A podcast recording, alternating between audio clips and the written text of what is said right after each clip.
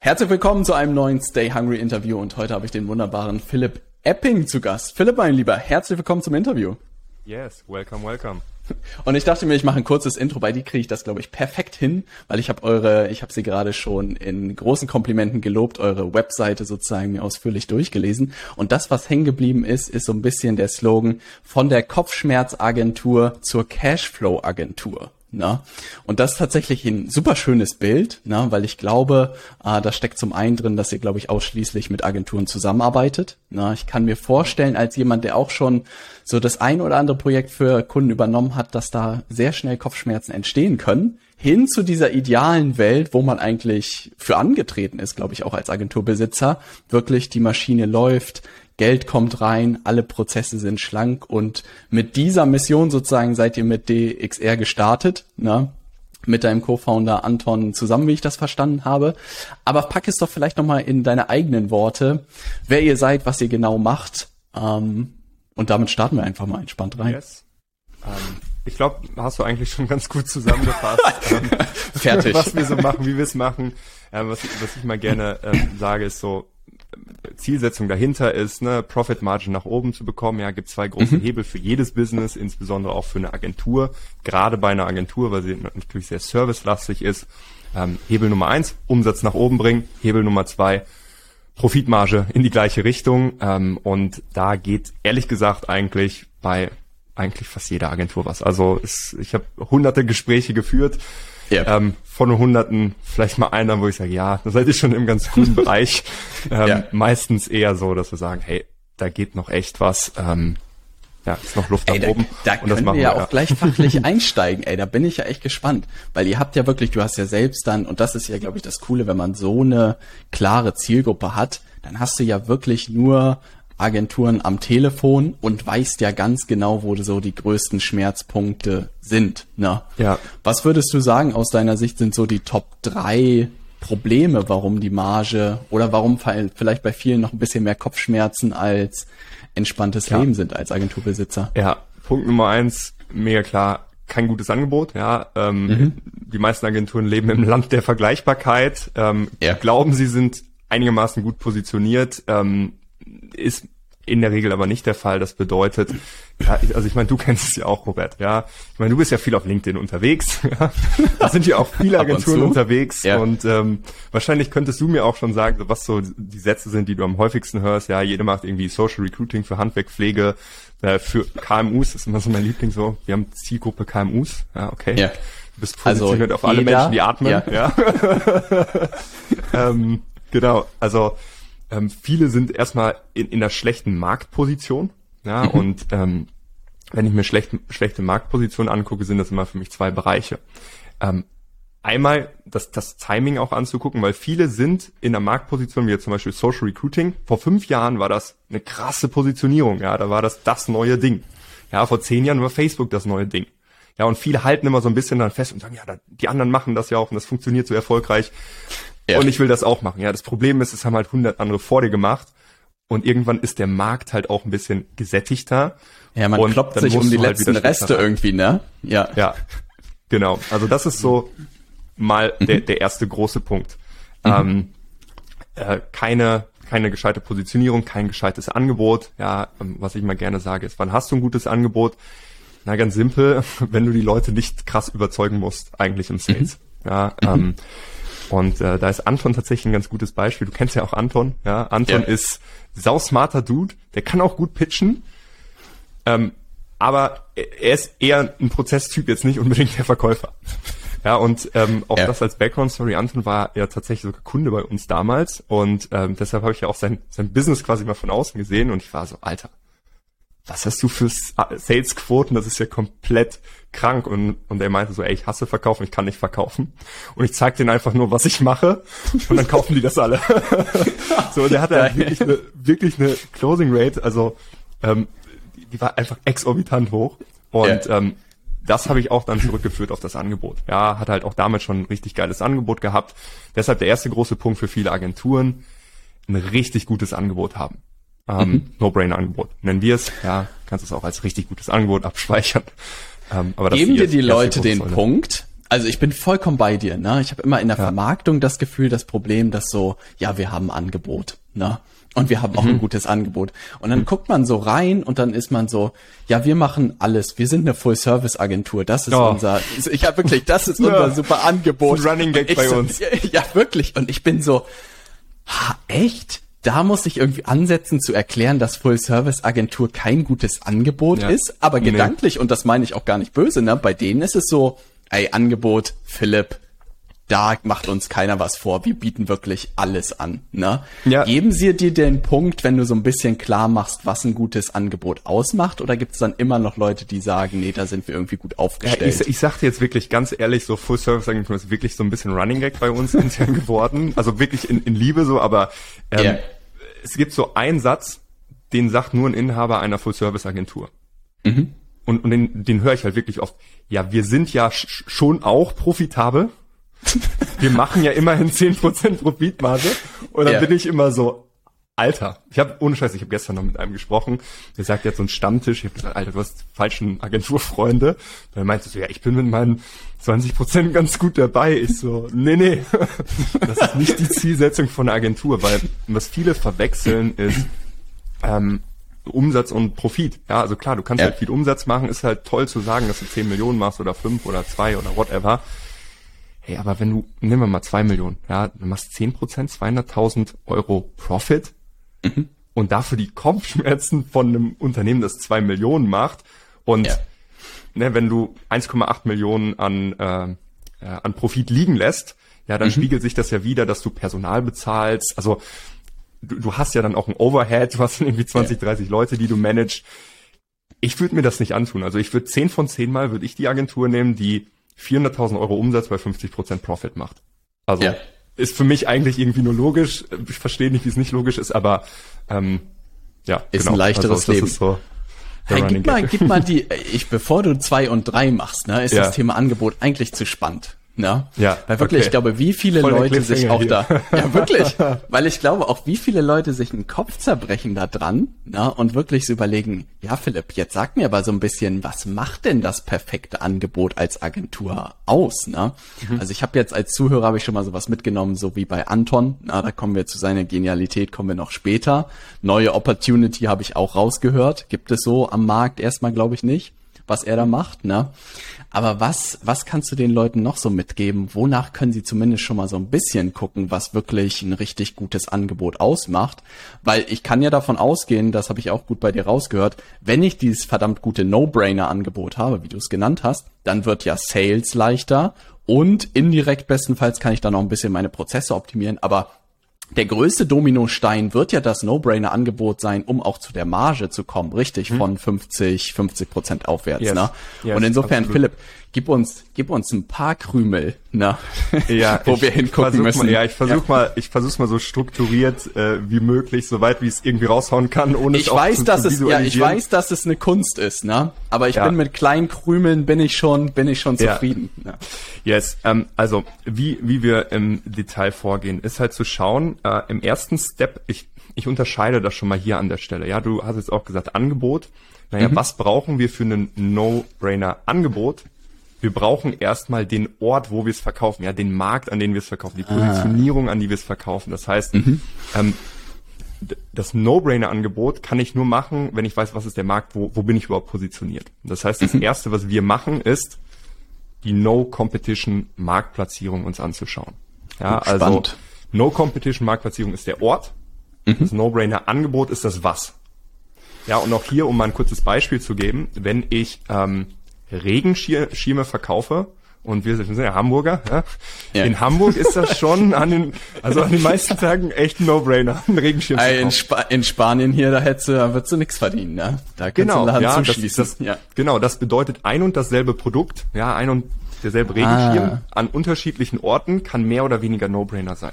Ja, das heißt, das No-Brainer-Angebot steht immer für mich in Relation zu dem Marktplatz, ja, oder der Marktplatzierung und das ist für mich die No-Competition-Marktplatzierung. Kann es sowas wie Banales sein, ob ich mich auf, was weiß ich, YouTube positioniere, weil da überhaupt nichts los ist, na? oder ob ich mhm. auf LinkedIn irgendwie was mache, oder ist das zu banal gesprochen? Ist, ist für mich zu banal, ja, das gibt okay. ne, schon mal irgendwo eine Richtung vor. Ähm, versuchen wir es mal ein bisschen äh, spezifischer zu machen, von hier vielleicht auch mit gerne mit einem konkreten Beispiel. Ja, wenn ja. ich jetzt sage, aber ich, ich, ich gebe nochmal den Kontext und dann gehen wir gerne in ein Beispiel rein. Ähm, ich schaue mir erstmal an, was sind die ähm, was sind die Komponenten für eine No-Competition-Marktplatzierung? Einmal brauche ich Specific Skills. Ja, finde ich mega geil, wie Naval Ravikant darüber spricht. Ähm, mhm. su super geiler Dude. Und auf der anderen Seite ähm, den Money-Markt. Ja, also das kannst du dir vorstellen, so zwei Kreise, so ein Venn-Diagramm, ja, übereinander legen. Wir haben Specific Skills und dann haben wir den Money-Markt auf der anderen Seite. Und wenn ich nur in den Specific Skills bin, welches Problem habe ich da? Ja, ich habe ganz einfach das Problem, ich habe super geile Skills, aber der Markt wertschätzt meine Skills nicht.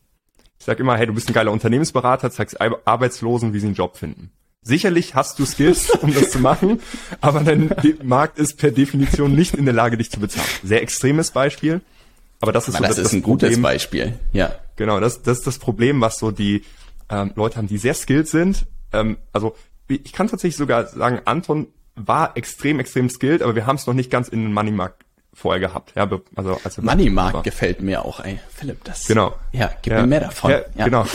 per Definition, ja, springen wir rüber zum Moneymarkt. Ähm, wen ich gern zitiere, ist Dan Kennedy, der sagt, We are looking for a large, hungry, accessible mob of addicts with lots of cash. Ja, also. Selbst Dan Kennedy kannst du auspacken. Einfach den, den Urvater des Marketings. Ja, natürlich. Alter Schwede, ey, shit, ey. Philipp, den muss ich auch echt endlich mal in mein Portfolio mit ein paar schlauen Sprüchen packen, Krass. ey. Krass. Ja, ja. Absolut. Ich, ich dachte, du hast ihn schon eingeladen für die nächste Folge. Ey, ja, wirklich. Mit Russell. Steht auf meiner dritten, ja, Russell steht ganz oben, ja. Ja. Genau, ja, also das heißt, ähm, simpel gesagt, wir suchen nach einem Wachstumsmarkt, der ähm, in der Lage ist, auch nachher ein Offer zu bezahlen. Aber das ist nicht der wichtigste Faktor, einfach nur nach Geld zu qualifizieren. Ja, was ist nee, was ich spannend drin finde, ist auch dieses Accessible-Thema, ne? Weil es gibt ja auch so mhm. Leute, die du irgendwie nicht findest. Nimm mal zum Beispiel, was weiß ich, Immobilienbesitzer, ne? So, mhm. äh, was weiß ich, als Makler, ne? Ist ja unglaublich schwierig an die ranzukommen, ja. weil du sie online nicht findest. Es gibt kein Adressbuch, ne? Ja. Und das ist so eine Zielgruppe. Genau. Und jetzt, das ist cool, Cash, dass du sagst, ne? cooles, ja. cooles Beispiel. Ähm, accessible ist auch nur zu beantworten für die Einzelperson. Was für dich accessible erreichbar sein kann, kann für mich unerreichbar sein. Das bedeutet, mm. vielleicht ah. hat deine Frau, ja, hat ja. die ähm, äh, nicht eine, hier eine, eine, Verwaltung, eine Immobilienverwaltung, die mm. ja per mm. Definition nur Immobilienmakler als Kunden hat. Ja. So, und auf einmal ist es viel mehr accessible für dich, ah. als es für mich wäre. Das bedeutet, das sind genau diese kleinen Feinheiten, die wir uns halt in diesem Prozess angucken, wo ich halt nicht pauschal sagen kann, das ist immer ein Moneymarkt, und das ist, sind immer Specific Skills und das ist immer eine gute Positionierung. Sondern man muss eigentlich so eine, so ein bisschen so eine Status Quo Analyse oder so eine 360 Grad Analyse machen. Was hat der Kunde für Assets eigentlich? Genau. Was, hat er vielleicht hat fünf Skills? Freunde, genau, hat er fünf Freunde mit äh, Immobilienverwaltung? Dann wäre genau. das ja Genau, was, was hat er für Skills, was hat er für Cases abgewickelt, was hat er für, äh, ne, für Projekte schon mal realisiert, wo hat ja. er Marktzugänge, ähm, die ihm, und, und das ist vor allem, das ist, wo der Wert halt auch entsteht, vieles ist den Leuten selbst oft nicht bewusst. Ja, so ein mhm. bisschen so der Experte in der Flasche. Ähm, für mich ist es immer sehr simpel zu sehen, weil ich spreche mit so vielen Leuten. Also wenn du, wenn du 100 Datenpunkte siehst, ja, das ist ja auch bei dir, Robert. Du siehst so viele LinkedIn-Accounts und so viele LinkedIn-Ad-Accounts du weißt, weil du so viel gesehen hast, wann ein Profil, wann ein Post gut ist. Also, weil du so ja. viel gesehen hast, kannst du das halt sehen. Und ah. jemand, der halt nur 20 Posts gemacht hat und nur einen Ad-Account gesehen hat, der, der hat halt keinen Vergleichswert. Ja, und, und das mhm. ist da, wo wir halt dann sehr detailliert reingehen ähm, mhm. in diese einzelnen Bereiche, um dann die No-Competition-Marktplatzierung zu finden. Aber ist sozusagen euer führendes Modell oder ist das nur ein Teil davon mit dem Money-Markt und dem Specific Skill sozusagen? Weil ich kann mir, das Coole ist, glaube ich, bei Agenturen, das Dankbare wahrscheinlich kann ich mir vorstellen, die haben ja wahrscheinlich einen großen Kundenstamm teilweise, einen relativ großen Erfahrungswert und man kristallisiert dann wahrscheinlich so, worin seid ihr richtig, richtig gut, ne? Mhm. Und welche, welche hungrige Zielgruppe mit Geld kann sozusagen, können wir das anbieten, ne? Mhm. Genau, und die meisten sind entweder in die eine oder andere Richtung, ja. Also es gibt ah. so das eine Lager, so das Hauptsache Geld, ja, okay, ich mache Recruiting für, für Pflege, ja. cool, okay, macht halt jeder. Ähm, ich habe keine Passion dahinter, ich habe zwar keinen Track Record, aber ich mache das, weil das ist ein Moneymarkt. Also Ei. oft picken sich die Leute einen Faktor raus und sagen, ich mache das, weil Moneymarkt. Aber du kannst das nicht so isoliert betrachten und sagen, nur weil ich den Skill habe oder nur weil das ein Moneymarkt ist, macht diese Positionierung Sinn, sondern du musst das immer als Gesamtheit betrachten. Ja. Hey, das ist so witzig, weil du das sagst, weil ich das zum Beispiel jetzt auch in den letzten Monaten über LinkedIn Ads so krass erlebt habe, ist, dass es ein Thema ist, für das ich eigentlich seit Jahren Werbeanzeigen pass absolut passioniert bin. Also kannst mich ja. nachts wecken und ja. ich hätte Lust, irgendwie ja, eine Werbeanzeige zu schreiben. und dann auf der anderen Seite habe ich aber jetzt auch erlebt, und das war tatsächlich super spannend, dass wir auf nochmal einen ganz anderen Money-Markt gestoßen sind, alleine durch das professionellere Thema in Anführungszeichen. Ne? Weil wirklich, ja. wenn es um Ads geht, triffst du auf der anderen Seite halt nur Leute, die schon die mhm. Abwägung gemacht haben, kann ich überhaupt in Werbeanzeigen investieren? Und das war für mich auch nochmal so ein augenöffnender ja. Moment. Ja, der ne? Köder fängt den Fisch. Ja. Wirklich. Also was, was hängst du einen Köder dran, entscheidet darüber, wen ziehst du an. Und das kannst du auch, deshalb sage ich auch immer, also das Dämlichste, was du aus meiner Perspektive tun kannst, ist, mit dem Preis zu arbeiten. Der Preis darf für mich nur in eine ja. Richtung gehen, nach oben. nach weil wenn er nach, also ja, ehrlich jetzt, aber weil ja. wenn also ich muss nicht die strategischen Nachteile, glaube ich, aufzählen, wenn du deine Preise runterbringst, ähm, was damit kommt, aber du ziehst natürlich auch ein bestimmtes Klientel an. Ja, weil wenn du sagst, Rabatte, Rabatte, Rabatte, ja, wer kommt in deinen Laden? Ja. Leute, die aufs Geld gucken. Ja, und wer guckt aufs Geld? Leute, die kein Geld haben. Ja, das heißt, du ziehst die falschen Leute an und durch das Thema kannst du natürlich auch vorselektieren, ähm, ja. für wen ist das interessant spätestens nach dem äh, in, nach der Insolvenz von Praktika sollte jeder beobachtet haben, dass Rabattaktionen keine bewährte ja. Marketingstrategie nee, sind, mit nee, dem man sich nicht. gefallen tut. Ne? Aber das ist bitte so nicht. wichtig, weil ich tatsächlich das auch nach dem Treffen von uns irgendwie mitgenommen habe, dass ich dachte, ey krass, wenn man wirklich so Rabatt ins Schaufenster stellt, selbst auch nicht mal Rabatt, sondern relativ günstige Preise irgendwie hat, ne? Die Leute, da gibt's ja diese Blindverkostungen von Wein, umso teurer ein Wein ist, umso besser schmeckt ja. er den Leuten, ne? So absurd ja. diese Korrelation ist. Ja, und du tust ist, den Leuten ne? keinen Gefallen. Das ist wirklich etwas, was ich auch jetzt in den letzten Monaten irgendwie lernen durfte, dass das einen Riesenunterschied macht, was man für ein Preisschild dran macht und wer dann auch Ja sagt und wer nicht. Ne? Ja. Philipp, ich nutze dich an dieser Stelle einfach mal egoistisch, ne? mit einer ja, simplen Frage. Ne? Ja. Guck mal, ich, ich sehe dieses, es gibt ja, es gibt so ein bisschen zwei Lager. Im letzten Jahr zum Beispiel haben wir es verdammt gut hinbekommen, Social Selling, glaube ich, als Trend sehr groß zu machen. Ne? Ja wohl wissend, dass es da keine spitze Zielgruppe in Anführungszeichen mhm. hinsichtlich Branche gab, ne? Mhm. was uns relativ wenig auf die Füße gefallen ist. Auf der anderen Seite liebäugel ich immer mit so Cases wie bei dir, wo man sagt, ich habe nur noch Agenturbesitzer und habe die homogenste Gruppe der Welt, mhm. ne?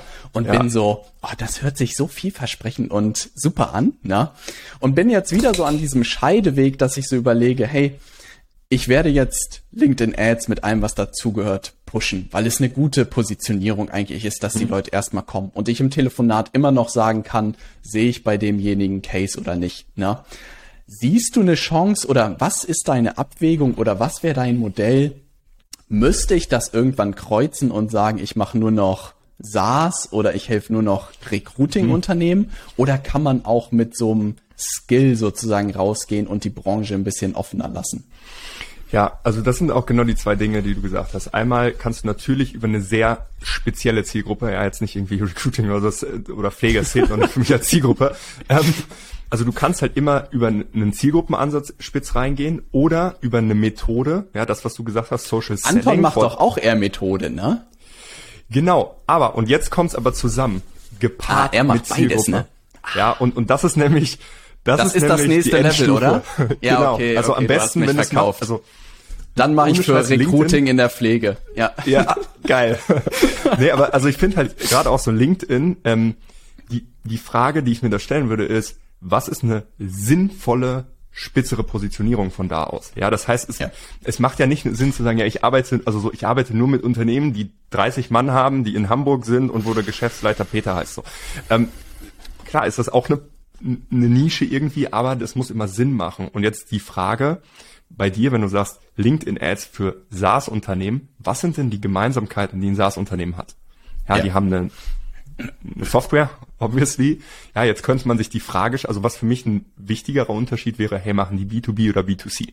Ja, mhm. weil B2B und B2C Marketing, Marketing unterscheidet sich und in der Regel auch Customer Lifetime Value. Ja. Ja, das heißt, da wird es für mich sehr sinnvoll sein zu sagen, wenn man auf SaaS geht, B2B SaaS Unternehmen, LinkedIn Ads. Mhm. Ja, ähm, und auch da vielleicht gar nicht mal so eine verkehrte Nische, weil natürlich gerade auch Unternehmen auf LinkedIn unterwegs sind. Das heißt, LinkedIn Ads wahrscheinlich, weißt du wahrscheinlich besser, ja, da vielleicht auch ganz gut funktionieren. Oder, ja, und, und jetzt könnte man es auch noch anderweitig positionieren, zu sagen, okay, man nimmt LinkedIn Ads und kombiniert das mit dem, wo ihr ja krass stark drin seid, Live-Webinare auf LinkedIn. Mhm. Ja, zu sagen, LinkedIn Ad, mhm. Live-Webinare und dann ist für mich die Frage, okay, für welche Zielgruppen macht es Sinn, Live-Webinare zu machen? Ja, ja und das, ah. also mhm. weißt du, das sind so die zwei, mhm. zwei Wege, von denen, von denen ich da kommen würde. Aber das ist schon das nächste Level, da bin ich vollkommen bei dir. Und deshalb ist sozusagen mein Modell auch gerade jetzt gerade ein bisschen breiter in den Markt zu gehen, auch anzugucken in den Gesprächen, wer, ich glaube, der Faktor hinten ist nämlich das skalierbare Produkt im Hintergrund mhm. der entscheidende Faktor. Weil zum Beispiel, ich kann es mir auch vorstellen und deshalb war auch unsere Diskussion so wertvoll, bei Agenturen ist zum Beispiel das Problem, dass die meisten mit, keine Ahnung, wenn die Ads schalten würden, zu schnell voll sind meistens mit Kunden. Ne? Also die mhm. können gar nicht dahin kommen, dass sie sagen, ich gebe 10, 20, 30.000 Euro pro Monat aus oder mehr, ne? was ja bestenfalls Ziel sein sollte. Und ja. ich habe das Gefühl, dass irgendwie so zwei Märkte gerade so ein bisschen kompetitieren, ist halt wirklich Software, wo wir auch die ersten Case Studies jetzt haben und es wunderbar funktioniert. B2B-Software und auf der anderen Seite sozusagen wirklich Recruiting. Ne? Mhm. Also wirklich, wo es Recruiting-Unternehmen gibt, ne, die sagen, Kandidaten zu finden ist alles kein Problem, aber wie komme ich an die Entscheider in den Firmen ran? Ne? Mhm. Und die das meistens auch ganz gut dann in ihrer Organisation irgendwie wegatmen können. Yes, und es ist, glaube ich, ja. auch jetzt hier wieder gutes Markttiming, weil natürlich viele ein bisschen genervter sind von den, also äh, ne, und das ist ja immer so. Ähm, mich mich wundert es immer, wenn sich Leute darüber wundern, dass das in Märkten passiert.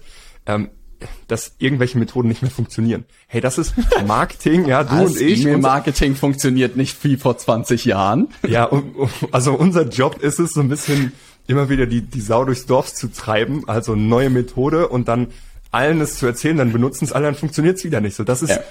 get over it. Ja, das sind Märkte, so funktioniert. Also du kannst auch nicht sagen, oh, schade, dass wir nicht mehr mit der Kutsche fahren. Hey, Dinge entwickeln sich weiter und für mich ist es irgendwie nicht verständlich, dass äh, viele einfach irgendwie nicht, nicht schnallen, so, hey, ich muss mich vielleicht auch mal weiterentwickeln. Ja. es ist Wahnsinn für mich, dieselben Dinge zu machen und zu erwarten, dass es die nächsten zehn Jahre eins zu eins so funktioniert. Ja, ich glaube, Gary hat das irgendwie, Gary V hat das irgendwie mal so gut zusammengefasst. Wir als Marketer gehen auf einen neuen Kanal, na, machen ihn kaputt, na, weil wir alle Leute draufholen, wie ja. toll er ist, na, und dann ziehen wir zum nächsten, ja. na. Und ich ja. habe das Gefühl, das hat es perfekt zusammengefasst. Patience. Na? Wirklich. Micro Speed and Macro Patience. Ja. Patience. Patience, my brother. Solution I, to everything. Aber das ist nochmal gut, dass du das sagst. Was ist das? Also dann ist ja das nächste Level nochmal ein Skill mit bestenfalls einer super spezifischen Zielgruppe gekreuzt. Ja, ja das ist, also und auch da. Ähm, Verkauf mir das äh, mal. Was sind die Vorteile? Hey, weil ich Standard ähm, Operations ja. aufbauen kann, weil ähm, Case Studies leichter ja, werden. Genau, sehr, sehr vieles. Also das ist ja echt so der Standardsatz und ich habe ihn ohne Scheiß, ich habe ihn so oft gehört. Ich habe ja auch, du hast ja auch viele Bücher im Marketing gelesen, ich habe viele gelesen und ich habe es immer gehört. Ja, positionieren dich, Riches, eine Niches. Ich habe es nie geschnallt. Ja. ja. Und jetzt fange ich so richtig an zu schnallen, was damit gemeint ist und ähm, ohne dazu viel inhaltlich zu sprechen, wir haben ja auch auf der Mastermind, wir sind ja auch jetzt demnächst wieder in Barcelona, haben wir ja auch mit ein paar Leuten drüber gesprochen, die auch sehr nischige Geschäftsmodelle hatten. Ja. ja, und the riches are in the niches. Warum ist das ein strategischer Vorteil? Weil es ist super leicht, der größte Fisch im kleinen Teich zu werden. Ah. Also der, der big, big, big Player zu werden für eine sehr spezifische, sehr kleine Zielgruppe, das ist easy. Das, also nicht mal übertrieben, das schaffst du in einem Jahr, der Beste in einer sehr spezifischen Zielgruppe mit einem sehr spezifischen Problem zu werden.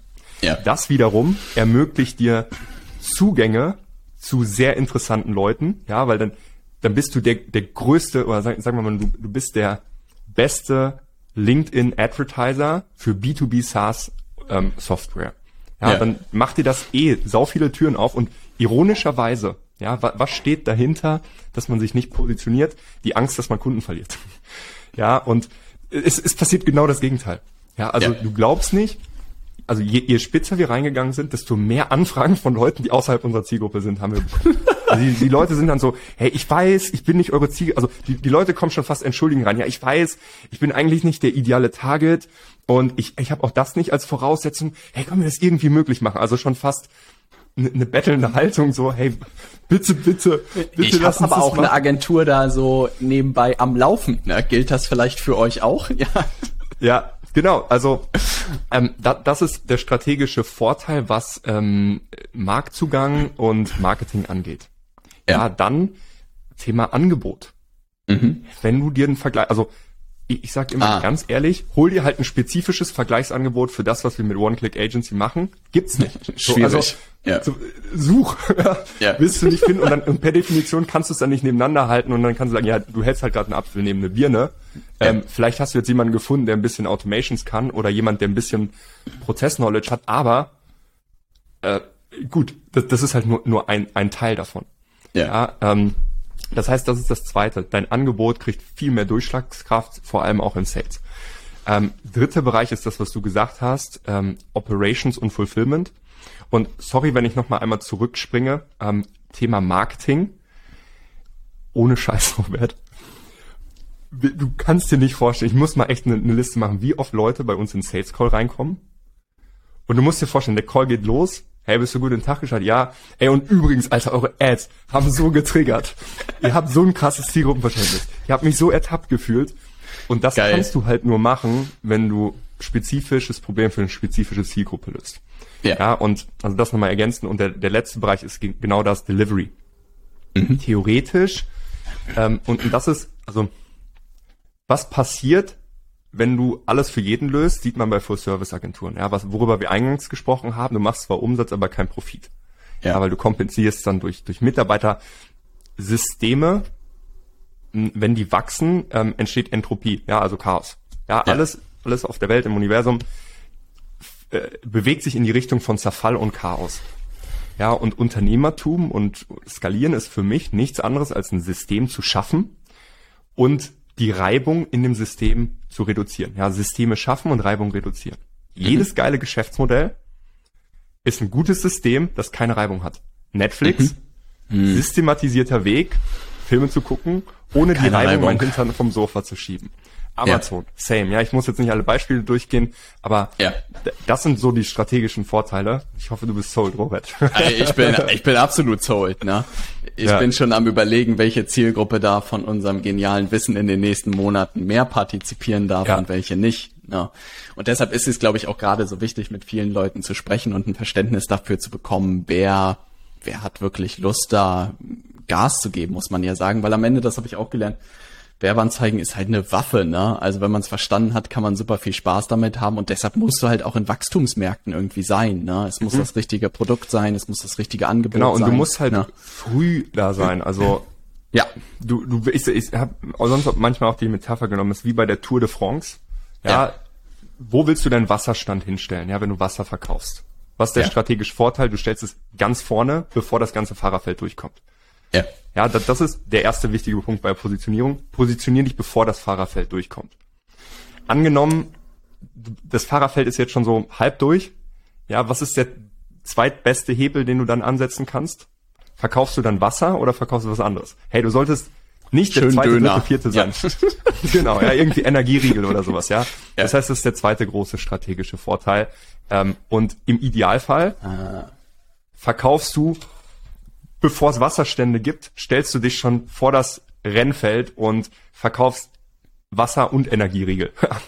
also und, und kannst halt direkt die, die Marketingposition einnehmen, ähm, bevor halt die ganzen anderen Player drin sind. Mhm. Ja, und das ist der einzige, das einzige Szenario, wo du, ich sag mal, auch ein bisschen bisschen mehr diesen First Mover Advantage spielen kannst. Ja, vor zehn Jahren, als so alles rübergeschwappt ist aus Amerika, hey, nutze Zoom und Calendly, ja. Das hat halt gereicht. So, ich zeige allen Menschen, wie sie Zoom und Calendly nutzen. Ja, ja, das war das neue Ding, aber ähm, das reicht halt nicht mehr heutzutage. Hey, das ist ein guter Punkt. Ne? Guckt ihr euch, euch das wäre tatsächlich relativ spannend, guckt ihr euch auch so acht Sachen an, was im Markt schon los ist? Weil ich kann mir tatsächlich vorstellen, ich habe nie die Wettbewerbsanalyse groß gemacht, ich kann mir tatsächlich vorstellen, so LinkedIn-Ads für SaaS-Unternehmen, da werden sich schon andere Leute drauf gestürzt haben, ne? weil es relativ dankbar ist. Ne? Was macht man denn in so einer Position, dass man auch wieder aus der Vergleichbarkeit irgendwie rauskommt und sagt, ey, ich mache nicht das, was die da machen, sondern ich mache, ist ja relativ dieses Müsli-Riegel-Beispiel, mhm. aber was würde man dann sozusagen als Verpackung nehmen? Genau, also ähm, ich muss ich muss gerade wirklich kurz nochmal an Gary V denken, ja, wo wir gerade darüber gesprochen haben. Ist eigentlich eigentlich ziehe ich mir gar nicht so viel von ihm rein, aber er, er hat mal gesagt, if you make, glaube ich. Ja, es ist einfach tief drin. If you make the best shit, you will win. Ja, das mhm. bedeutet, das ist für mich so der, der singuläre Fokus. Immer mach halt einfach das, was du machst, mit, mit, mit bestem Ergebnis. Mit, also fokussier dich darauf, dass du einfach der Beste wirst, die geilsten Cases Ah, dann kannst du auch immer noch in so bestehenden Markt Trouble machen, ne? Ja. Wir, also ohne Scheiß, wir sind doch auch in einem, also wir sind vor einem Jahr hatten uns viele gar nicht auf dem Schirm, glaube ich, so um es ja. mal vielleicht sozusagen. Mittlerweile merken wir, dass wir eigentlich mit zwei, drei anderen Anbietern immer wieder eigentlich so in der Vergleichbarkeit werden. stehen, so ich bin da und da und da und überlege mir, jetzt gehe ich da, da oder dahin. Aber, und jetzt kommen wir zu deiner Frage, wie kannst du dich dann gegen den Markt positionieren?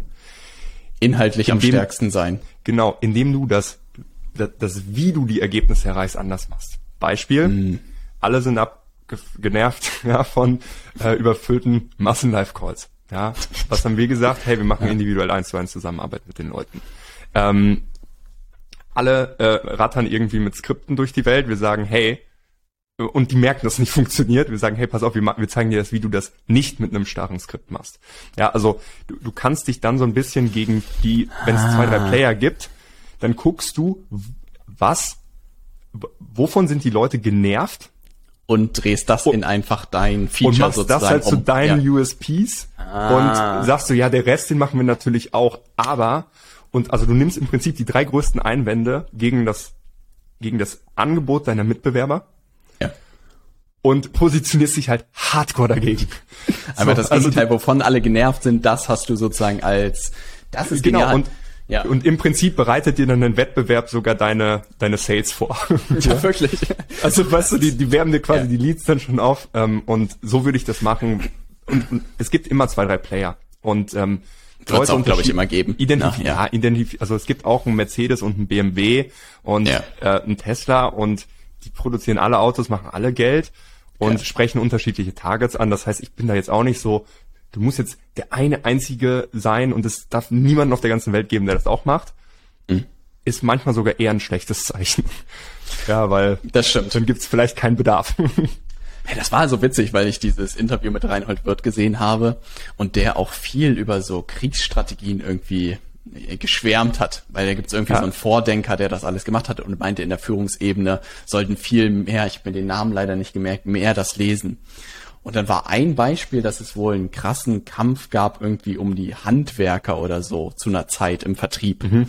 Und dann hat Wirt irgendwie so gemacht, dass er in der Industrie die Preise absurd gesenkt hat für die Kunden. Ne? Irgendwie der Wettbewerb nichts mehr verkauft bekommen hat in der Industrie, wirklich den Kriegsplatz da irgendwie ausgebrochen mhm. hat und abgelenkt hat davon, dass sich deren Vertrieb auf die Handwerker gestürzt hat, weil das viel eine profitablere Zielgruppe war.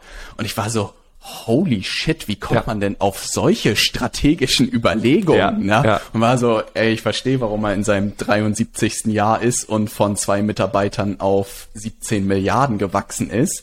Aber ich dachte mir so, Konkurrenz und Marktfeld sich anzuschauen, wird, glaube ich, viel zu selten, viel zu wenig gemacht. Und das, ja. das Geilste, was du machen kannst, ist dich selbst abschaffen. Also, ja.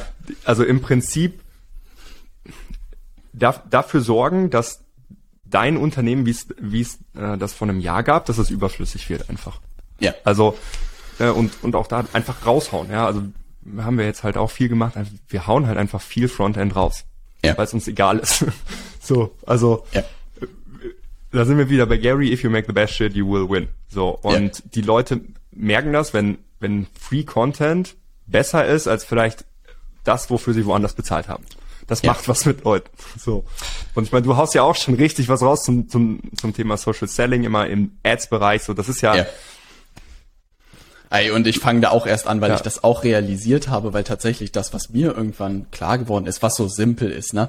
Ich würde, ich mhm. weiß gar nicht, wie diese Marktevolution zu erklären ist. Ich leite es daher, einer hat es gemacht, ne? Mhm. Sodass alle sozusagen, keine Ahnung, Homosi wahrscheinlich im Amerikanischen hat einfach alles rausgehauen, weil er kein Angebot hatte, clever war, hat die gesamte Aufmerksamkeit des Marktes bekommen. Ja, sehe ich ne? übrigens im Dezember. Uh. Yeah. Ey, mach bloß ein Selfie, ne? Ja, ja, safe.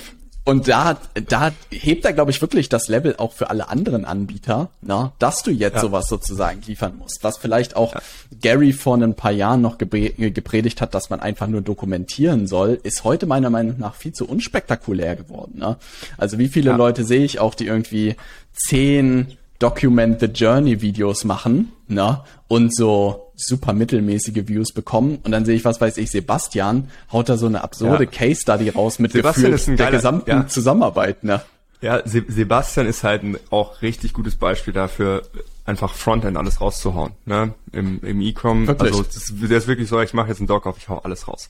So und und das, das macht halt was mit Leuten und ähm, ich meine, das hast du ja auch, ab einem gewissen Punkt ist es dann halt auch, dann bist du auch so, ja, okay, in, in einem Hebel zu denken, hey, es spart mir Zeit in Sales Calls, weil ich keine unqualifizierten Leute mehr drin habe. Das heißt, ja. ich, bevor ich mit zehn Leuten spreche und merke, oh, die waren noch nicht ready oder hau ich lieber alles Frontend raus und ich will dann, wenn die Leute zu uns kommen, dass die ready sind. Ja, also ja. gestern mit einem gesprochen, der sagte, ja, ich habe schon mit dem Free Content habe ich schon X Sales gemacht. Ich so, ja gut, brauchen wir über Invest gar nicht sprechen, oder? Da habe ich ja schon habe ich, hab ich sie ja schon bezahlt so. Ähm, und das ist dann halt auch mega cool wieder im Sales. Ey, das glaube ich auch und das durfte ich jetzt sozusagen lernen. Ich, ich bin froh, dass es noch nicht viele verstanden haben im Content, habe ich das Gefühl. Na, ne? dass ja, viele noch so. Ich glaube, es ist nicht mal ein Verständnis. Ich glaube, es ist eher ah, eine, es Angst. eine Strategie. Es eine ist Angst, eine, ne? eine, eine, Mangelangst. Also es ist halt so dieses, ah, ich weiß nicht. Ja, Wenn ich jetzt alles rauskaufe, dann noch jemand, ja. Weil viele dann auch so in diese ne, Mangel, im Mangeldenken sind, ne, im, im Machtgehabe und hierarchischen Denken. So, das fand ich ja auch cool bei, bei unserer Mastermind. So, es ist ja, niemand hat zurückgehalten. Ja, also ja. wir waren halt 10, 12 Leute. Jeder hat ja einfach so Hosen runter und Hier ist alles, alles rausgehauen. Was ich weiß. Ja. So, und ähm, dadurch entsteht halt was. Ja, also es ist, ähm, das sagt Nawal, finde ich cool, was er da sagt, ähm, es ist halt kein Zero-Sum-Game. Ja, es ja. ist nicht du gewinnst, ich verliere, sondern ey, wir können beide krass gewinnen. Und ja. Business ist halt Co-Creation. Ähm, ja. Ja, genau. Und ich glaube, das ist so wichtig irgendwie auch zu verstehen und das ist das, was ich auch gelernt habe. Was ich aber in dem Prozess auch für mich gelernt habe, du musst halt immer an der Front sozusagen bleiben, an der Innovationsfront bleiben. Ne? Und das mhm. ist zum Beispiel das, was mir auch, keine Ahnung, in Urlauben so aufgefallen ist, dass man, man, keine Ahnung, eine Woche oder zwei weg ist. Das ist immer die Zeit gewesen, wo ich mir immer mehr ein neues Zeug irgendwie reingeprügelt habe und endlich viel gelernt habe und auch super viel Inspiration wieder mitgenommen habe, was ich jetzt umsetzen kann oder aus Gesprächen, was weiß ich, mit dir oder mhm. mit anderen. Und dann war ich so krass, das ist ja auch eigentlich die Kernaufgabe ein Stück weit eines Unternehmers, immer sozusagen selber weiter zu lernen, neue Sachen zu auch erschaffen. Ich glaube, viele Leute zum Beispiel, wie du das gesagt haben, haben irgendwann mal ihre Positionierung gefunden, haben dieses eine Training gebaut oder diese eine Landingpage mhm. gebaut, die funktioniert hat, ne? Aber eigentlich musst du ja immer in dem Prozess sein, entweder das immer noch absurd besser zu machen oder irgendwann zu sagen, hey, ich muss vielleicht mal mein Gebäude ja. komplett neu einstreichen. Und, und da haben viele und, Angst, glaube ich, davor, ne? Safe. Und ähm, um mal ein Beispiel zu geben, unser Copywriter, der hat, heute Morgen hat er mir noch geschrieben, ähm, der hat jede Woche drei bis vier Stunden geblockt, um nichts anderes zu tun, als sich Calls mit Kunden anzugucken oder auch mal ein Sales Call, ja, um Feedback raus, also um, um Voice of Customer rauszuschreiben. Das, das ist, der hat einen Blog dafür die Woche. ja, und das ist der Grund, warum wir halt sehr genau die Probleme beschreiben, weil im Prinzip mittlerweile wir denken uns die Copy nicht mal mehr aus. Ja, ja also Kunde, wir, Kunde liefert. Ja. Kunde, Kunde liefert, ja, Kunden sind unsere Copywriter. Die ja, Armee von ein, Copywritern. Aber ich glaube, das ist ja so. das Beste, was man machen kann, dass man genau die ja. Worte verwendet. Ist genial. Und ich glaube, diese Zeiten erlaubt man sich vielleicht auch am Anfang ein bisschen zu wenig, weil man so ist, oh, das fühlt sich irgendwie nicht nach Beschäftigung an oder gegen ja, mir man so. ist halt auch so, also ich, ich war auch halt zu, ne, zu stolz, so, hey, ich, ich weiß es und so muss es. Und ich hab, das war für mich auch am Anfang da habe ich Videos aufgenommen und ich dachte, ey, das ist das Video und es ist das müssen die wissen und hat keinen interessiert. Und ich dachte, aber, aber Leute, ihr habt es nicht verstanden. Nee, ich habe es nicht verstanden. Ja. Ja, und es geht, es geht darum zuzuhören, hey, was wollen die Leute? Was sind, also mittlerweile machen wir nur noch Content so. Ja, mhm. auch, also, ne, fürs Backend. Wenn wir hören, ein Problem häuft sich, dann überlege ich mir, hey, was ist eigentlich die Lösung dafür und warum war das unklar? Und dann nehme ich das halt einfach auf so. Und ja. ähm, das ist der beste Content, Problem und dann Content darauf basieren. Genial. Das ist wirklich genial da weiter sozusagen zu pushen, das rauszugeben. Jetzt haben wir ja schon das erste Problem, den ersten Engpass gelöst. Na, perfekt. Ja. Was ist denn der zweite große? Ja, Gibt es genau. Leute, die bei euch reinkommen und du sagst, krass, ähm, ihr habt schon ein richtig gutes Angebot getroffen. Ihr habt eigentlich schon ein No-Brainer-Angebot. Gibt's das? Ähm, eher, also ich sag mal so, es geht wie mit einem, du kannst alles immer ein bisschen besser machen. Okay. Ähm, aber wir haben schon auch Leute, die dann reinkommen und das ist dann eher auf der One-Click-Seite, ähm, wo es dann wirklich darum, die machen 100, 250 im Monat. Die haben schon alles sehr validiert und denen geht's halt mainly um Prozesse. Ja. Ähm, aber jetzt mal eher so in dem, in dem kleineren Bereich selten. Ja, also okay. wie gesagt, Anton hatte schon ziemlich gutes ja. Angebot, als er zu uns gekommen ist. Ähm, und ja, also ab und dann kommen die schon mal gut rein. Meistens machen wir nochmal Feinschliff ähm, okay. und machen dann Attacke im, im zweiten Step und das ist dann halt eigentlich ist es sogar nochmal unterteilt Akquise und Sales, ja, und mhm. Das sind jetzt ein bisschen so oberflächliche Worte, aber was bedeutet das konkret? Ja, gib mal was. Ja, ich will ja, wieder so ein paar Anzahl, Krümel 40 Minuten. Ja. die Anzahl äh, der Gespräche zählt da. Ja, also Anzahl okay. der Gespräche mit qualifizierten Entscheidern. Ja, mhm. und ähm, ich meine, du bist ja auf LinkedIn viel unterwegs. Ich zähle nicht dazu der unverbindliche Kaffeeklatsch.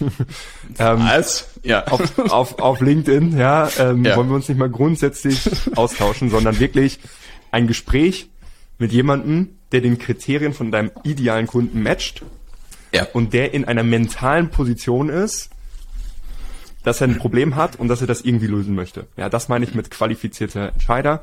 Das ist so die, die, die KPI, auf die wir dann schauen, ja, die man maximieren muss, weil es einen enorm krassen Zusammenhang Ursache-Wirkung gibt zwischen Anzahl der Termine im Kalender und Umsatz, den die Agentur macht. So, ähm, mhm. das ist das ist der Hebel ähm, Termine und dann von da aus Sales. Ja, ich liebe Sales äh, ja. und das ist die lowest hanging fruit für die meisten Agenturen. Ohne Scheiß da sozusagen, habt ihr da, seid ihr da ein bisschen emotionslos bei den Strategien, um die Termine zu bekommen? Oder habt ihr da irgendwie so Top 3 Strategien, die sich irgendwie für eure Kunden bewährt haben? Oder ist ähm, das auch immer was Individuelles? Ja, ist individuell und hängt vom Kontext ab. Ja, das bedeutet, mhm. ich, nehme mal ein Beispiel bei dir. Ähm, was halt immer funktioniert, ist so dieses Inception-Prinzip. Äh, wirb auf der Plattform, also wenn du was mit einer Plattform machst, du machst LinkedIn Ads, ja es macht halt Sinn, auf LinkedIn in irgendeiner Form dafür zu werben und nicht das auf Instagram zu machen. Ja, das heißt, das ist schon mal sehr naheliegend, ähm, aber eher trotzdem erwähnenswert. Ähm, grundsätzlich, äh, ne, du hast jetzt vorhin auch gesagt, Alex, ja, der zählt ja immer die, die sechs Main-Akquise-Kanäle auch mit auf. Ähm, an denen kann man sich ganz gut orientieren. Ähm, und da gucken wir uns wirklich halt im Detail an, was funktioniert für den Agenturinhaber, für sein Produkt, für seine Zielgruppe in der heutigen Zeit. Ja, mhm. das sind die vier Fragen, die wir uns stellen und basierend darauf gucken wir uns dann an, was könnte der Akquisekanal sein. Mhm. Wichtig beim Akquisekanal ist ganz wichtig, also ne, wichtig, dass der zuverlässig ist, wiederholbar und vorhersehbar. Ja, mhm. zuverlässig, wiederholbar und vorhersehbar.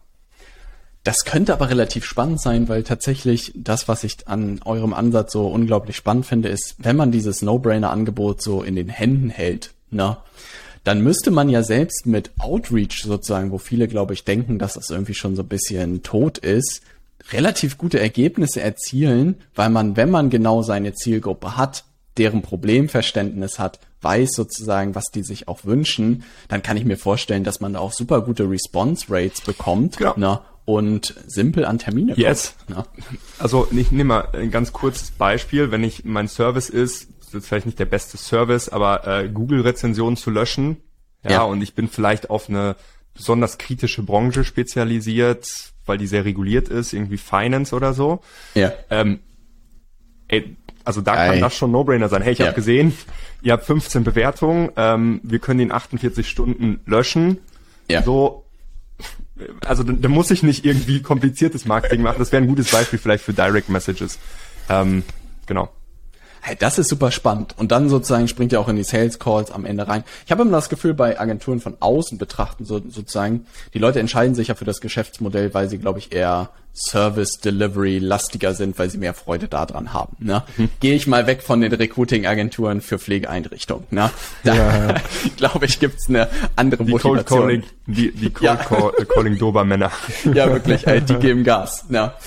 Aber wenn ich sozusagen, da muss man ja immer den Spagat irgendwie so finden, auch eine Strategie für die zu finden im Sales, womit die sich wohlfühlen oder nicht.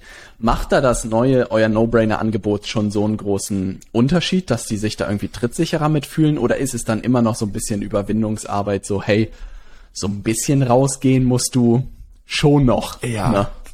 Klar, in irgendeiner Form musst du dich äh, irgendwie, irgendwie sichtbar werden. Ja, also ja. Marketing slash Akquise brauchst du immer. Ja. Ja, also, ähm, Angebot macht wirklich extrem viel Heavy Lifting. Ja, also wenn ich die ja. Wahl hätte zwischen Angebot, Marketing und Sales, ich dürfte nur eins perfekt machen, würde ich das Angebot perfekt machen. Hey, das ist gut nochmal ja, zu hören. Ja. Weil, weil dann, ähm, also ne, wenn du es dann auch deliverst, positive Word of Mouth, das spricht sich rum. Mhm. Ja, ähm, das heißt, da würde ich mich drauf fokussieren. Aber in der Hierarchie, also das ist, kannst du wirklich als Hierarchie sehen. Den größten Einfluss hat das Angebot. Mhm. Danach Marketing, danach Sales. Ja, also das, das ist quasi die Hierarchie, wie das aufeinander aufbaut. Also ja, aber das Einfluss. ist so gut, dass du das sagst, weil wenn ich da reingrätschen darf, weil ich habe mhm. viele haben das Modell, habe ich das Gefühl andersrum. Die haben sozusagen Angebot, Sales, ohne irgendwie unterstützend sozusagen Marketing zu haben und müssen dann ja im Sales absurd rudern, ne? Also das gibt es mhm. ja auch. Cold Calling genau, also wäre ja so ein Beispiel, hier, ne? Genau, vielleicht müssen wir hier nochmal ein bisschen unterscheiden. Also ähm, was ich jetzt gerade gesagt habe, vor allem Einfluss Mhm. Ähm, Im Gegensatz zu Aktivitäten kann ich gleich nochmal was zu sagen, aber also meist, das meiste Heavy Lifting macht das No-Brainer-Angebot. Mhm. Danach das nächstgrößere Heavy Lifting und das ist ah. zum Beispiel Sebastian hat sowohl auch ein sehr gutes Angebot, aber äh, Sebastian ist Marketing-Maschine auch einfach. Hi. So, der braucht halt auch, also der braucht auch nicht viel verkaufen. So. Ja. Ähm, in dieser Reihenfolge ist quasi der Einfluss ähm, gegeben mm. und dann willst du aber natürlich gucken, auch hier wie, wie bei der Positionierung. Jetzt kannst du sagen, okay, ich fokussiere mich nur auf das Angebot. Am besten funktioniert, wenn du alle drei Sachen kannst. Ja, wenn du ein Bombenangebot hast, wenn du richtig krass im Marketing bist ja. und Sales Beast. Ja, ja. Ähm, in, de, in der Reihenfolge aber, genau. Und in den Aktivitäten natürlich Sales, und das habe ich vorhin gesagt, Sales ist eine lowest hanging fruit. Da lassen die meisten, die was meisten auf, Agenturenhaber, was liegen. Genau, das meiste liegen ja, weil sie vielleicht auch zehn Gespräche die Woche haben, aber ähm, ne, haben zehn Gespräche die Woche, ein 10k Offer und verkaufen das zweimal, ja, sind 20.000 Euro, ja, zehn Gespräche, 10k, äh, zwei Sales, 2k Offer, äh, 10k Offer, so. Und wenn du halt besser im Sales bist, ja, dann kannst du jetzt halt hingehen und sagen, okay, ich verkaufe das gleiche Offer für 12.000 Euro. Bei den gleichen zehn Gesprächen, ja, machst du vielleicht ein Sale mehr. Drei, drei von zehn. Ja, das ist nicht mal eine krasse Closing Rate dann machst du 36.000 Euro im Monat. Ja, das ist ein Unterschied von 16.000 auf ein Jahr gesehen 200.000 Euro. So, und das ist, weshalb ich sage, Sales ist eine lowest hanging fruit für die meisten Agenturenhaber, die komplett underrated ist. Weil ich habe nicht einen Termin mehr in meinem Kalender gehabt. Ich habe nie einen Cent mehr ausgegeben. Ich habe nicht hab nur mehr eine Sekunde geclosed. mehr investiert. Ich war einfach effizienter. So und, und das ist, warum Sales eine lowest hanging fruit ist, weshalb das vielleicht auch manche verwechseln, dass Sales alles ist. Nee. Das ist, das ist so witzig, Philipp, weil ich habe das Gefühl, wenn ich mir das Interview mit uns angucken würde, würde ich davor sitzen und sagen, Mann, das macht so viel Sinn und Philipp lässt es so einfach aussehen und im täglichen Doing ist es so viel so viel Kopfschmerzen und so viel, was dazugehört. Was man ja wirklich sagen muss, Philipp, dass wir, dass ihr euch auch selber einfach unglaublich viele Erfahrungswerte irgendwie über die Zeit ja aufgebaut habt. Mhm. Ja. Und was halt das Coole ist, was du am Anfang auch gesagt hat, wenn man diese 100 plus Datenpunkte hat, ne, dann sieht man natürlich, was funktioniert bei Agenturen im, im Sales und was halt nicht. Na, was sind die Stellschrauben, dass man halt wirklich von zehn Terminen vielleicht plötzlich drei statt einem closed, ne? Oder vielleicht ja. sogar irgendwann zu vier von zehn. Ja, und, und ich habe immer das kleine Nuancen. Ja, das ist so witzig, weil ich habe das Gefühl, wenn wir so drüber diskutieren, sind es gerade so zwei Felder, die immer in der Vermarktung bei uns super unsexy waren. Ich glaube, weil Marketer nichts und deshalb so ein bisschen Resonanzprinzip bei mir. Zum einen, ja, wir haben sowieso immer tolle Angebote. Na, Philipp, erzähl hm. mir nichts Neues. Heute habe ich fleißig mitgeschrieben und mir verdammt viel Neues gemerkt. Und auch Sales so, ja, Closing-Raten und besser in den Gesprächswerten ist so, ich glaube, wenn man als Marketer unterwegs ist, so, ja, da wird man schon jemanden finden. Dadurch, dass ja. ihr euch aber so spezifisch auf die Agenturinhaber sozusagen fokussiert habt, ist es einfach ein Riesenhebel auch im Prozess und das ist ja das Geniale. Also hätte ich, ich glaube, ich muss auch eine Agentur erfinden, um bei euch Kunde zu werden. Na, ja, weil geil. dieses End-to-End -End sozusagen ist ja das Coolste, was man eigentlich haben kann. Na. Ja, genau. Und das ist ähm, wirklich wichtig, dieses optimale Selling-System aufzubauen. Also bis ja. zu einer Million im Jahr brauchst du ein Produkt, ein Channel und einen Sales-Prozess, der wiederholt, zuverlässig, wiederholbar und planbar. Ja, das ist also eigentlich auch ein cooles, ja, ist ein cooles Zukunftsbild auch für, glaube ich, so ja. Agenturbesitzer, ne? So Zettel mit ein Angebot, ein Sales-Prozess, eine Plattform, genau. ne? Ja. Ein Delivery-Prozess, ne? Ready, Fire, Aim, das Buch, ich weiß nicht, ob du es zufällig auch gelesen hast. Geiles, mhm. geiles Buch. So, da, ne, da geht's genau um die Sachen, habe ich sehr gefeiert. So, aber das, das ist zusammengefasst, ist es wirklich bis zu einer Million im Jahr so simpel. Ja, ja. ein Produkt, ein Channel, ein Sales-Prozess, der wiederholbar funktioniert. Ja. Ja, und ähm, genau. Hey, das ist, das ist gut zu hören. Okay, was haben wir? Wir haben Angebot, wir haben Sales, wir haben Closing, na? Mm, yes. Delivery will ich mir eigentlich gleich noch aufheben. Ja, aber erzähl ja. mal ein bisschen was zu Delivery, weil da muss man ja wirklich sagen, da muss man ja mit Anton muss man ja ein bisschen im Hinterkopf behalten, dass ihr da irgendwie absurde Sachen macht, ne? Ja, da geht mittlerweile tatsächlich sehr, sehr viel. Ähm, was vielleicht mal, fangen wir mal High Level an auch. Ähm, ich mag es immer so ein bisschen systemisch alles hoch und runter Gerne. zu brechen. High Level, ähm, was löst, was lösen Proz äh, Prozesse, beziehungsweise ich habe es vorhin schon mal gesagt, Skalierung ist Systeme schaffen und Reibung in einem Prozess reduzieren. Ja, und das mhm. ist die Zielsetzung, wenn wir über Delivery sprechen. Mhm. Ähm, das bedeutet, in der Delivery gibt es für uns drei Phasen. Validieren, systematisieren, automatisieren. Validieren, systematisieren, automatisieren. Und eine große Falle ist, viele wollen automatisieren und systematisieren, bevor sie es validiert haben. Mm. Ja. Also ja. So, das ist wirklich, wenn du mich fragst, das ist so ein bisschen eine Agenturkrankheit. Ja, ähm, Direkt Automation bauen. Ja. Ja, für alles Automation, okay, ich führe diese Gespräche. Ja, okay, wir wollen alles automatisieren. Okay, cool. Hm, wie viele Kunden onboardet ihr so im Monat? Ja, ein. Okay, wie viele Kunden habt ihr? Drei. Okay, ich glaube nicht, dass du ein Prozessproblem hast. ähm, genau. Angenommen, ähm, das Prozessproblem ist da und wie gesagt, das spiegelt sich in der Profitmarge auf der einen Seite und auf der anderen Seite merkt man es typischerweise so, dass man halt den ganzen Tag Feuer löscht, dass man Microtasks hat, dass irgendwie alle Dinge unorganisiert sind.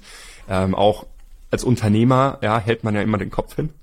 Ja, ja, und da ist natürlich besonders wichtig, auch wenn man nicht mehr operativ im Projekt drin ist, einen Überblick zu haben. Ja, und das ja. sind so die typischen Szenarien, wo Leute sagen, ey, die machen zwar alle irgendwas mit dem Umsatz, aber ich weiß nicht, ob das so effizient ist. Ja, oder ja. manchmal wissen sie auch, ey, das muss effizienter gehen. Und dann kommen sie eben zu uns und dann äh, zerpflücken wir erstmal alles im, ins, bis ins letzte Detail, setzen das einmal komplett neu zusammen und automatisieren das Ganze dann, ähm, um halt diesen ganzen non-essential Bullshit mal zu eliminieren. Ja, und er kriegt ja wirklich die gesamte De Delivery bis auf sozusagen wahrscheinlich die, die kreativen Task in Anführungszeichen sozusagen yes, also, hin. Ne? Genau, also du kannst halt, ähm, ich gebe mal wirklich ein sehr spezifisches Beispiel, ähm, wie wir das auch zum Beispiel bei uns haben, aber wie wir das auch schon äh, in vielen Projekten umgesetzt haben. Äh, zum Beispiel eine Closing-Automation. Das bedeutet, ich habe jetzt ein Formular mhm. und Wichtig auch hier ist, ähm, ne, dass dieses Formular gut durchdacht ist. Man muss viele Sachen bedenken, gehe ich jetzt nicht im Detail drauf ein, aber ich habe dieses Formular. Ja, du wirst jetzt Kunde bei uns.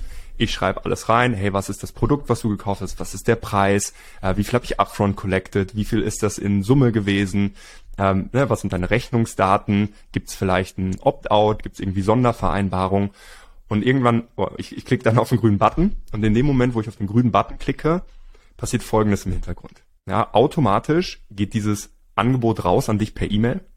Es wird automatisch im CRM eine Notiz erstellt mit den wichtigen Informationen. Ich kann dir direkt im Call den Link zum, zum Vertrag schicken. Ja, also der Vertrag ist komplett custom ausgefüllt worden. Ähm, da kann ich Hör dir direkt auf. den Link schicken. Ja, 30 ja. Sekunden später. ähm, du kannst das Ding sofort unterschreiben in ja. dem Moment, wo du das unterschreibst, kannst du die Zahlung anlegen. Ja, wenn die Zahlung angelegt wurde, so, sobald das SEPA-Mandat angelegt ist, geht alles los. Ja, das bedeutet, äh, Slack-Channel wird erstellt, Google Drive, also Google Drive Ordner wird im Hintergrund erstellt, ausdupliziert, äh, der Vertrag wird heruntergeladen, abgespeichert, ähm, im Projektmanagement wird ein neuer Kunde angelegt, es werden neue Aufgaben angelegt, bis hin zu, dass in die Unteraufgaben selbst Details aus dem, also ich kann in dieses Formular theoretisch auch sagen, hey, wer ist der Projektmanager, was ist dem wichtig und dann wird es direkt auch in die Aufgabenkarte reingezogen. Ähm, bis zu einem Punkt, dass sich wirklich ganze Google Docs Dokumente füllen. Ja, das bedeutet wirklich inhaltlich füllen. Das heißt, du hast ein Template und ich habe jetzt die ganzen Daten custom da drin. Ja, jetzt gibt's ein, Do ein Dokument, das heißt halt Robert Consulting. Ja, Crazy. und inhaltlich hat sich das schon gefüllt. So, das ist quasi was möglich ist. Ähm, das ist ja der feuchte glaub, Traum eines jeden Unternehmers. Ja. Ja, genau. So und äh, das ist tatsächlich, wenn ich mit anderen drüber spreche, für ihn ist das immer so, ach so, ja, für ihn ist das schon normal irgendwie. so, das sind nicht mal die Dinge, die ihn irgendwie beschäftigen, wo er sagt, das sind die komplex zu lösenden Probleme. Aber das ist mal ein, glaube ich, sehr gut greifbares Beispiel, wovon ja. wir sprechen, wenn wir meinen Automatisierung und weshalb wir sagen, das ist halt nicht Calendly mit Zapier und irgendwie zusammengetackert. ja. da kann man doch yes. ein bisschen mehr machen. aber das bedeutet bei solchen Sachen, dass glaube ich auch euer weitergehendes Angebot sozusagen, glaube ich, ne, die Delivery sozusagen ja. zu, zu automatisieren. Kriegt ihr das auch schon selbst automatisiert? Das hört sich ja immer so an, sozusagen, keine Ahnung. Ich will nicht sagen, dass jedes Unternehmen wahrscheinlich sagt, ey, unsers, unser Unternehmen ist völlig anders, wir haben ganz andere äh, Prozesse. Sie müssen sich wahrscheinlich auf eure Tools sozusagen einlassen, die ihr nutzt. Ne? Hm, Aber ansonsten, nee. nee? Also äh, Projekt, also wir nutzen ClickUp äh, fürs, also ja. das ist das einzige Jahr, ClickUp und Slack, das sind ja so zwei Dinge, die wir nutzen äh, zur Kundenkommunikation. Ja. Ne, da werden wir uns einig ähm, für ja. das Projekt. Ähm, wir setzen das aber natürlich auch mit äh, anderen Systemen wie Asana und Trello um. Das ist nicht das Problem. Ähm, und mh, wir haben mittlerweile, glaube ich, ein sehr gutes Client-Success-System, wie wir diese Ergebnisse mitskalieren können. Mhm. Ja, weil auch da kommt wieder der Link zur Positionierung. Wir können es halt ein bisschen besser systematisieren, High-Level. Also wir haben High-Level-Systeme. Ja. Und im Detail ist es hyper individuell. Ja, das bedeutet, mhm. Ähm, ne, in, in verschiedenen Meta-Ebene sozusagen standardisiert. Genau. Also, aber dann unten die Task ist super individuell. Ja. Genau. Und, und das ist halt im Projektmanagement mega geil, weil ich kann ja. halt, ich sehe, auch wenn ich nicht drin bin. Ich sehe, wo jeder Kunde steht. Ich sehe, was der bis heute für Aufgaben hatte. Und ich kann halt von Makro auf Mikroebene halt komplett reinzoomen, wenn ich das möchte. Oder ich bleibe auf der Makroebene und sehe sogar, hey, welch, wo muss ich pushen? Wo hängt die Umsetzung? Also das sind auch alles Dinge, die wir für uns nutzen, ähm, damit wir, ich zeig dir das mal, also es wird jetzt hier ein bisschen im Rahmen sprengen, aber ich kann dir das auch mal gerne ähm, äh, zeigen, wenn wir uns in Barcelona sehen. Ey, das will ähm, ich sehen. Ja. Dann kannst du noch mal hier einen kleinen Nachtrag machen, ob das wirklich advanced ist. Aber wir haben jetzt einen neuen Mitarbeiter geonboardet, der sagte so, ey Philipp, ich habe echt viel gesehen, ich war in vielen Unternehmen. Ich, er hat mich im, er hat mich wirklich gefragt im, im Interview, meinte so, ey, wo sind eure Leichen im Keller? Ich glaube das nicht. Also so war er drauf. Und dann sagte er, ey Philipp, ja. Ein bisschen weird, das zu sagen, aber es ist ja noch krasser, als du gesagt hast, irgendwie. Ähm, sowas habe ich noch nicht gesehen. Und ähm, ja. ja, so haben wir es dann halt im Backend für uns äh, strukturiert. Ey, crazy Nummer. Und ich glaube auch, jeder, der da sozusagen ein bisschen in eure Welt eintaucht, wird merken, dass das alles ziemlich viel Hand und Fuß hat und sich, glaube ich, nur grob bei diesem Beispiel schon vorstellen kann, wenn man sowas implementiert hat, was das auch für einen gigantischen Unterschied macht. Ja, du sparst ja einen Mitarbeiter. Ne? Du, also, Wahrscheinlich, ne? Ähm, ja. Also wir haben jetzt in einem, in einem äh, jetzt ein neues Projekt drin. Ähm, da ging es darum, dass er Mitarbeiter einstellt für eine, ein sechsstelliges Jahresgehalt. Ja. So, und da, also das normal, du kannst halt auch, also du kannst entweder mit Prozessen oder mit Personen kompensieren. Ja. ja die meisten, für die ist No-Brainer Personal einstellen. Ja, hier ja. ein für 40, hier ein für 60 einstellen. Ja, das Problem ist aber, wenn du Personal einstellst, löst du nicht deine Prozessprobleme. Aber nee, wenn stimmt. du die Prozesse fixt, dann weißt du auch, welches Personal du wie heiern musst. So, genau. Das ist sehr smart. Na. Philipp, mein Lieber, wenn du noch ein paar Minuten hast, na, würde mich natürlich hab, euer ja. Marketing-Ansatz auch noch ein bisschen äh, interessieren. Na, yes, ich habe aus, aus, dem Augenwinkel ein bisschen gesehen. Na, ich habe gesehen Facebook Ads, glaube ich. Na, hm. Insta YouTube Ads habe ich bekommen. Mhm. Na, ich habe mal eine E-Mail zu einem Live Workshop bekommen, wo ich dabei sein mhm. konnte. Na, wie sieht euer Marketingmodell heute aus? Mhm. Im Kern ist es Paid Ads mhm. über Facebook und YouTube. Ähm, mhm. Paid Ads auf eine Landingpage, Video Sales Letter, Termin. Klassischer Booking Funnel mhm. eigentlich. Super straightforward. Das ist so das Kernding. Mhm. Ähm, und das, was du gesagt hast, ist eher Supplement. Also okay. Live-Workshops, mega geil. Ja, ja. also ne, du, ich weiß, du bist ja auch äh, großer Verfechter sehr, davon. Sehr am Start. Ja. Finde ich richtig geil. Ja. Ähm, vor, wir nutzen das vor allem, ich muss sagen, wir sind ein bisschen, bisschen faul. Ja. ähm, wir gehen lieber auf Ads, da kann man halt schneller hochdrehen. Ja. Ja. Ähm, aber äh, Live-Workshops machen wir immer wieder rein als Trust mhm. und auch ähm, um Hypothesen zu testen. Mhm. Bin kein Freund davon, mach halt einfach irgendein VSL, sondern wir testen Live-Workshop, wir sehen, wie viel Anmeldung der hat. Das gibt ja. uns eine Idee, wie relevant ist das Thema. Wir mhm. merken in dem Live-Workshop, wie engaged sind die Leute, welche Fragen stellen die. Mhm. Also das ist für uns und, und wir holen halt Bookings raus, aber ist für uns für eine, eine bezahlte Form der, des Marktfeedbacks, ganz ehrlich. Ja. Ich habe auch, ist einer der größten Hebel aus meiner Sicht. Wenig Leute machen das. Ich weiß nicht, ob sie kein Konzept haben dafür, wie man so einen Workshop veranstaltet oder sich nicht trauen oder an der Promotion scheitern tatsächlich viele, ist mir aufgefallen. Da fehlt irgendwas. Ist natürlich, Philipp, jetzt die, die Frage ist natürlich offensichtlich jetzt, ne? LinkedIn Ads in eurem Portfolio. Was ist so, ich versuche Einwände rauszubekommen. Yes. Na, gib mir mal ja, einen. Ja. Ne? Ähm, äh, okay. Ähm, tatsächlich ist Test es gemacht und nicht funktioniert. Ähm, wir, ich weiß gar nicht, ich weiß ehrlich gesagt gar nicht im Detail, was wir jetzt schon alles getestet haben, weil ich in vielen ja. Sachen operativ gar nicht mehr so super tief dann drin bin, ähm, was, was Ads angeht. Aber ähm, was halt, auf, also wo, wo wir auf jeden Fall noch mal mehr in LinkedIn reingehen wollen, ist ähm, Workshops, ja, Webinare. Mhm. Mhm. Ähm, und es klingt jetzt vielleicht echt ein bisschen komisch, aber wir hatten in der Vergangenheit viele an, also unser Problem war nicht, dass wir zu wenig Bookings hatten. Verstehe. Ja, also Hi. wir hatten eher das, Pro, also eher Fokussache. Wir haben gesagt, hey, yeah. also es hat für uns keinen Sinn gemacht, noch einen Channel dazu zu nehmen, wenn mhm. wir schon eh keine Slots hatten. Ähm, Genau. Ja, das, das ist also sehr kommt gut. Jetzt vielleicht den, den Einwand, den Einwand kriege ich in dem Zeitpunkt nicht behandelt, wenn jemand nicht im Markt ist, bringt das nichts. Aber es ist gut zu hören sozusagen, weil ich zum Beispiel ja. bei vielen auch rausgehört habe, die so eine erste Lead-Kampagne gemacht haben, 500 Euro ausgegeben habe und da ist irgendwie ein Lead bei rausgekommen und haben gesagt, LinkedIn Ads funktionieren ja, ich fand nicht, das auch richtig ne? geil. Ich fand das auch richtig geil, was du gesagt hast äh, auf der Mastermind. Ich spoilers natürlich nicht, aber ähm, das war das war noch mal so zwei drei Dinge, wo ich dachte, damn ja, es das gibt so ein paar Leute, wo ich denke, die sind eigentlich prädestiniert dafür, verdammt viel Spaß damit zu haben. Ne? Ja. Und deshalb versuche ich so ein bisschen rauszuholen. Dein nehme ich, Philipp, dein Einwand. Ne? Zu viele Termine ja. zu haben, ne? nehme ich. Ne? Ja, ja, absolut. Aber ohne Scheiß, äh, da, da komme ich auf jeden Fall auch nochmal auf dich zu, weil gerne. Äh, Link, LinkedIn Paid Game ähm, kommt dann nochmal on top. Ich glaube, äh, dann wird's absurd. Ja. Hey, Tom, unser Media Buyer, tatsächlich, wir haben neue Ads aufgenommen Sagst ja. Tom, was eigentlich mit unseren neuen Ads, die wir aufgenommen haben? Sagt, hey, ich habe die jetzt alle in der Werbebibliothek hochgeladen, aber ja, ich will die halt jetzt noch nicht reinbringen, weil das, was online ist, konvertiert gerade noch heftig gut. Ich warte erstmal, bis das irgendwie aus. Also wir haben wirklich so quasi Creatives in der Warteschlange, dass wir die halt launchen können, weil Geil.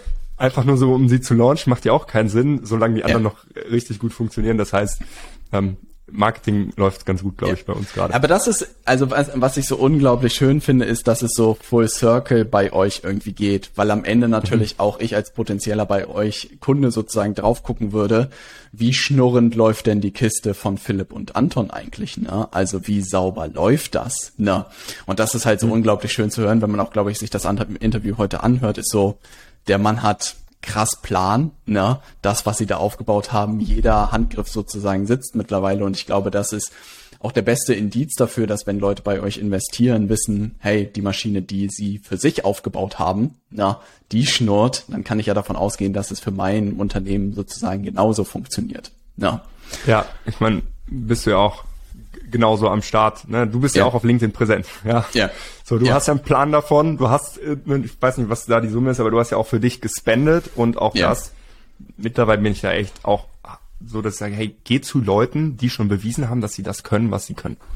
Ja, und ich finde das so verrückt, man hört das immer wieder als Feedback auch von Leuten, dass wir, keine Ahnung, dass sie bei Leuten waren oder dass man es immer wieder hört, wir sind bei Leuten gelandet, die Sachen predigen, die sie selbst nicht umgesetzt haben, ne, oder selbst zum Erfolg geführt haben. Und ich bin mir immer so, wie könnte man das überhaupt verkaufen, ne? Aber ich glaube, da kommt man auch am Ende wieder auf so ein Wertegerüst irgendwie zurück, ne? Heute dadurch, dass wir den Case haben und diese 300.000 Euro irgendwie selbst ausgegeben haben, kann ich ja relativ trittsicher sagen, was funktioniert und was nicht.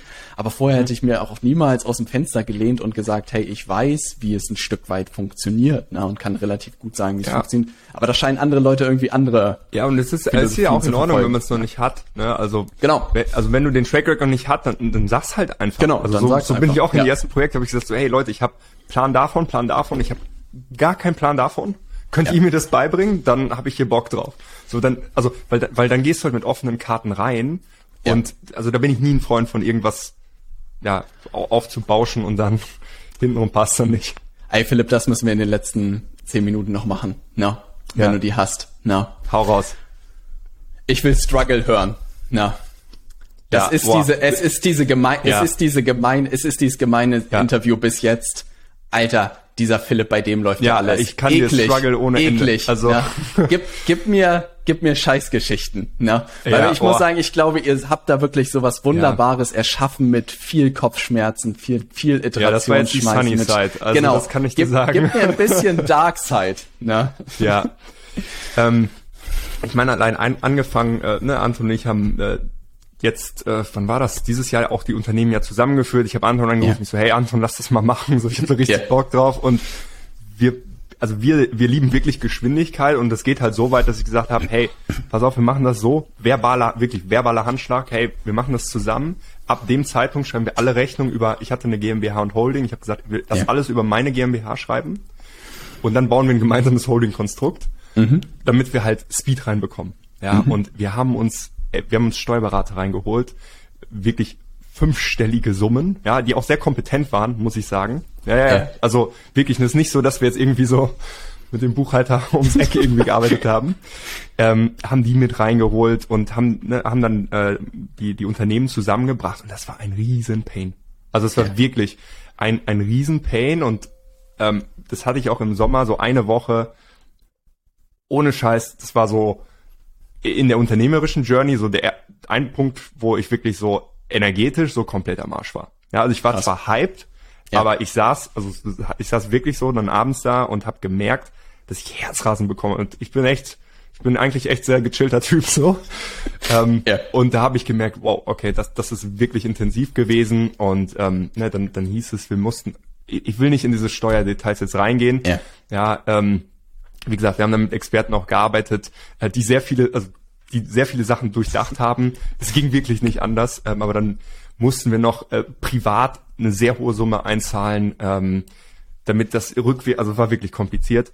Ja. Ähm, Im gleichen im gleichen Zeitraum konnten wir uns ke keinerlei Gehälter auszahlen. Also Anton und ich haben uns bestimmt vier Shit. Monate so null ausgezahlt so. Yeah. Ähm, und ja, dann ähm, äh, wird es dann schon mal so, dass du denkst, oh, holy shit, was machen wir hier eigentlich? Aber ähm, hat dann wieder ganz gut die Kurve bekommen. Also das sind so definitiv ähm, äh, Momente, äh, die ja, die halt dann nicht so die Sunny Side sind und ja. auch ne, schnelles Wachstum. Ich glaube, auf der Prozessseite sind wir sehr gut aufgestellt, aber es bringt, es bringt halt immer Probleme mit sich. Ja, also ja. Ähm, ne, das Team muss auch umdenken und wir haben echt ein geiles Team. So, ich, ich ja. liebe unser Team. Ist für mich auch immer wie so ein, wie so ein SWAT-Team, weil es ist immer so, ey Leute, wir müssen es fixen und dann sind alle so, okay, let's go. Also wir haben so, yeah. eine, so ein bisschen so eine Do-or-Die-Mentalität und da bin ich auch echt happy äh, drum, aber ähm, also das ist definitiv so ein, ein Abfuck gewesen und auch, ja, auch die, die letzten Jahre, ne? also ähm, die, die letzten Jahre, äh, wo ich von irgendwelchen Leuten am Telefon angeschrieben wurde, ja, das war mein erster Sales Call vom Choleriker, wirklich, also Im richtig Ernst? zusammen. Ja, ja, unscheiß, das war nicht gelogen, mein allererster Sales Call, meine Referenzerfahrung, der hat mich zur Sau gemacht und ich war so, oh, was mache ich hier? Ähm, geplatzte Verträge, ähm, ja, auch ne, wir haben mit Franchise-Unternehmen gearbeitet in der Corona-Zeit. Ähm, ne, muss ich nicht erklären, was da für Probleme mit sich kommen. Yeah. Ähm, also so diese ganzen Dinge, ähm, ich habe die gar nicht so präsent in meinem Kopf, sage ich dir ganz ehrlich. Ja, die verschwinden schnell wieder, ne? bin genau, ich auch ich, immer da nicht viel irgendwie drum. Fokus drauf. Ähm, was ich immer gerne sage, für mich ist Unternehmertum ähm, wie eine Achterbahnfahrt. Ja. Ja, du, du hast das, was du an Ups and Downs normalerweise als normal Angestellter hast in einem Jahr, das Ja. hast du so halt an einem Tag. Und das geht es nicht kommt weg, wirklich aber, hin, ja. aber dein, dein Schmerzlevel ist halt einfach ein anderes. Also mich Ja. stressen halt viele Sachen einfach nicht, wenn es so, hey, hier, irgendwas ist, ist broken. Also, ne, Werbekonten, also Werbekonten gesperrt ist für mich mittlerweile sagt Tom mir das nicht mal. Ja, Ja. Tom ist so, ja, übrigens unser Werbekonto war gestern gesperrt, ist jetzt wieder frei. Also Ja. so, okay, cool, Werbekonto mal wieder gesperrt wegen irgendwas. Ähm, weil, weil ansonsten gehst du ja kaputt, wenn du dich Ja. nur auf diese Scheiße fokussierst. Ähm, genau. Hey, das ist so witzig, dass du das sagst, weil ich glaube, man macht auch diese Evolution. Ich weiß noch, keine Ahnung, als ich, ich vor meiner Anfangszeit habe ich erfolgreich Pfeffermühlen auf Amazon verkauft mit Amazon Ja. FBA. Und ich weiß echt noch, ich habe irgendwann Weihnachten oder so, musste unbedingt eine Ladung irgendwie aus China rüber und ich meinte zu dem Logistiker, koste was es wolle, bring die rüber. Im Januar hatte ich dann die Quittung, eine Rechnung im, im Briefkasten über 10.000 Euro. Ne? Und das war Oha. wirklich die erste Rechnung sozusagen über diese Höhe. Ne? Ey, meine Ohren haben geklingelt, als ich diesen Brief aufgemacht habe. Farina stand neben mir und meine Robert, was los? Warum wirst du so bleich? Ne? Und ich so, ey, ich muss hier zehn Scheine bezahlen. Die Ware kommt ja dann immer erst an, wenn man die Rechnung bekommt. Du hast noch nichts verkauft, ne? Und dann war auch irgendwie Zahlungsdatum. Sie waren doch nicht so, dass man das verhandeln kann und so, ne? Und heute denke ich mir so, ey, 10.000 Euro tun halt immer noch weh, aber wenn irgendwie eine Rechnung ja. über 10.000 Euro kommt, bin ich so, ja, okay, ich habe schon irgendwie Schlimmeres gesehen, ne? Das Ja, macht mich genau. jetzt nicht mehr kaputt irgendwie, ne?